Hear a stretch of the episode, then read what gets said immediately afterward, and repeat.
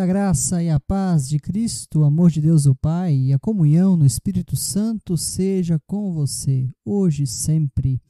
Amém. Eu sou o pastor Augusto, sou pastor da paróquia luterana na Transamazônica ISLB. Hoje o nosso tema de estudo se encontra no livro de Gênesis, o capítulo 5, versículo 22 até o versículo 24. Por isso eu convido você, meu irmão, minha irmã, para que você pegue a sua Bíblia e abra, portanto, nesse capítulo.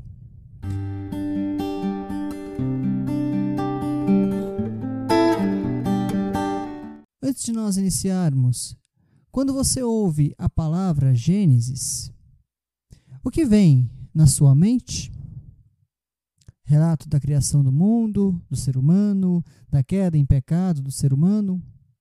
Além desses relatos iniciais que nos ajudam a entender nosso papel como humanidade nesse mundo e nossa relação com a natureza, que não é de dominação, maus tratos, mas de cuidado e preservação, ou seja, de uso consciente do que Deus fez de tão belo e maravilhoso, Gênesis traz também as famosas genealogias. As genealogias são importantes pois nos ajudam a entender o passado e principalmente para saber quais são as nossas raízes. No capítulo 5 de Gênesis, nós encontramos uma dessas genealogias bíblicas que começa a partir de Adão e Eva. Se lembramos bem, o tempo de culto infantil, ou de escola dominical, Adão e Eva tiveram inicialmente dois filhos, Caim e Abel. Por inveja ao irmão, Caim comete o crime de fratricídio, ou seja, Caim mata o próprio irmão Abel. Após a morte de Abel e a ida de Caim para a região de Nod, conforme o capítulo 4, o verso 16, Adão e Eva tiveram outro filho que recebe o nome de Sete. Sete, que significa colocado no lugar.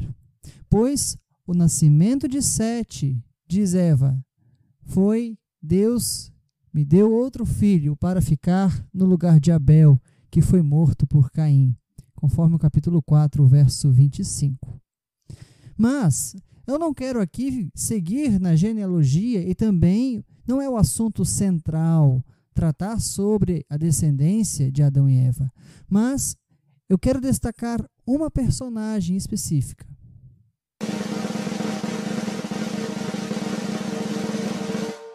Enoque.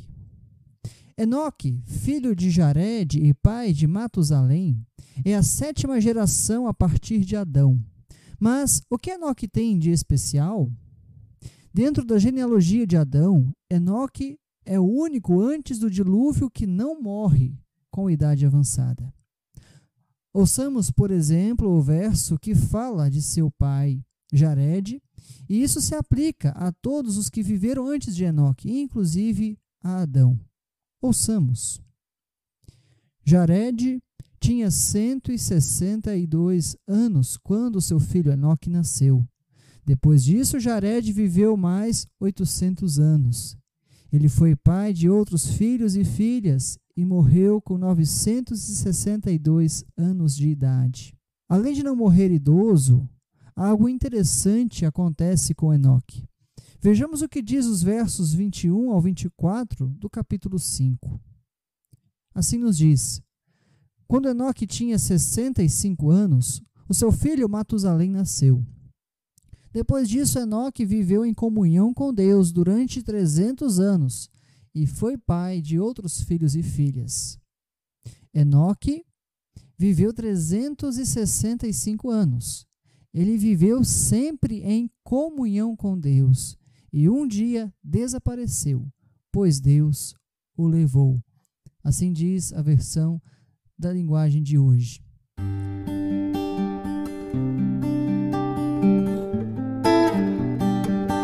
Destaco aqui, meu irmão, minha irmã, o verso 24, ainda na tradução da linguagem de hoje. Diz assim: Ele viveu sempre em comunhão com Deus e um dia desapareceu, pois Deus o levou.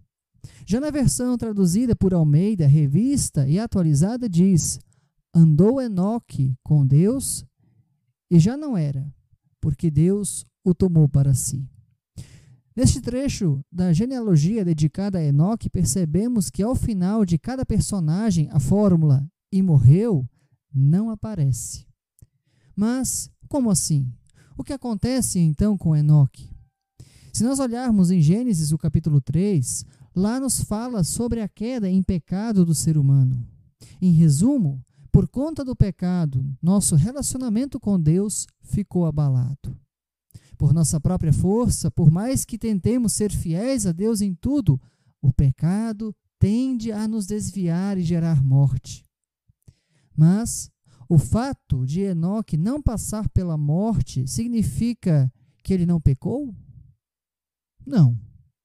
Porém, a situação de Enoque é um pouco diferente. É diferente porque Enoque andou com Deus. Caminhar com Deus significa como se Deus estivesse sempre ao nosso lado. Isso se assemelha um pouco ao relacionamento de Adão e Eva que eles tinham com Deus antes de comerem o fruto proibido. Ou seja, é viver uma relação de amizade íntima com Deus, a ponto de, em cada passo que damos ou em cada decisão que precisamos tomar, olhássemos para o lado e perguntássemos: Senhor, qual é a melhor decisão? A decisão que vou tomar agrada a ti?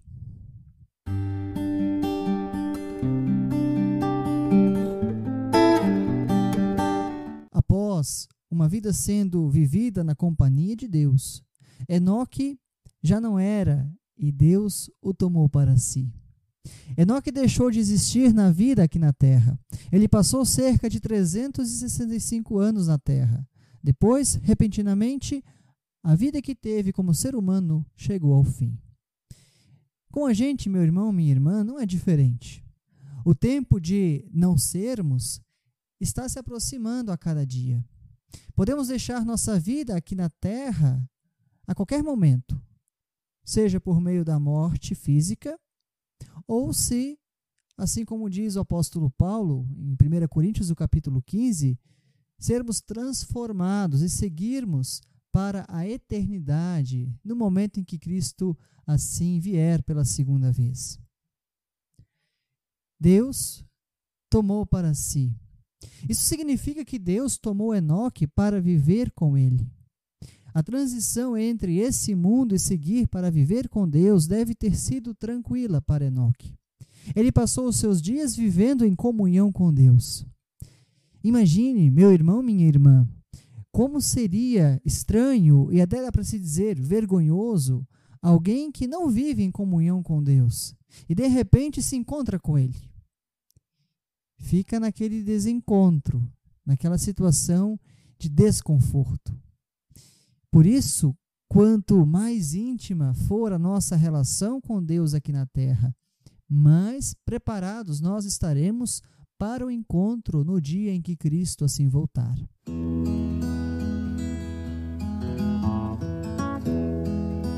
Meu irmão, minha irmã, um detalhe importante: Enoque não foi levado para junto de Deus de forma antecipada por conta de seus méritos ou por se achar santo, por viver uma vida em relação, em amizade com Deus. Enoque, ser humano como eu e você, pecador, encontrou justiça diante de Deus mediante a fé. Conosco não é diferente. Por ocasião da morte expiatória de Cristo Jesus, que lavou os nossos pecados com seu precioso sangue, temos acesso a Deus mediante a fé.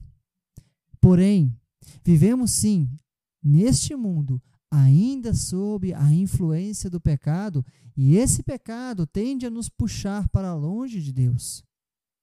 Então, eu te pergunto: como anda a sua comunhão com Deus? Você tem andado com Deus? Você tem se dedicado a Ele? Ou apenas tem entregado algumas migalhas da sua vida? Meu irmão, minha irmã,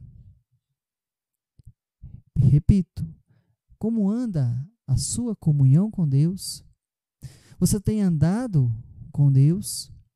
Você tem dedicado a sua vida a Ele ou tem apenas entregado algumas migalhas da sua vida?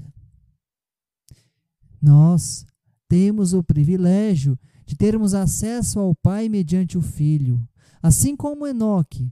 Tomemos posse dos benefícios da salvação por meio da graça acolhida mediante a fé em Cristo Jesus.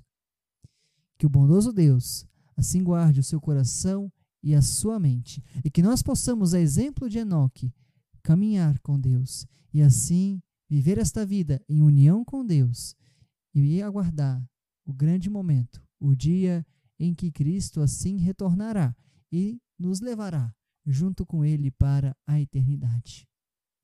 Amém.